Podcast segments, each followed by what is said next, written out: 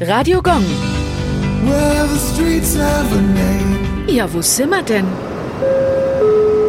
Irrhainstraße, Nürnberg. Mitten im Knoblauchsland liegt die Irrhainstraße, die zum Stadtteil Kraftshof gehört. Sie führt zu einem Irrgarten, der 1676 vom Pegnesischen Blumenorden angelegt wurde. Gegründet wurde der Literaturverein von dem Nürnberger Patrizier Georg Philipp Harsdörfer. Ihr Zweck ist die Pflege und Verbesserung der deutschen Sprache. Der Name bezieht sich auf den Fluss Pegnitz. Deswegen nennen sich die Mitglieder auch Pegnitzschäfer. Der Irrhain dient seit 1676 als Versammlungsort des Blumenordens. Die Dichtergemeinschaft besteht auch heute noch. Radio Gong.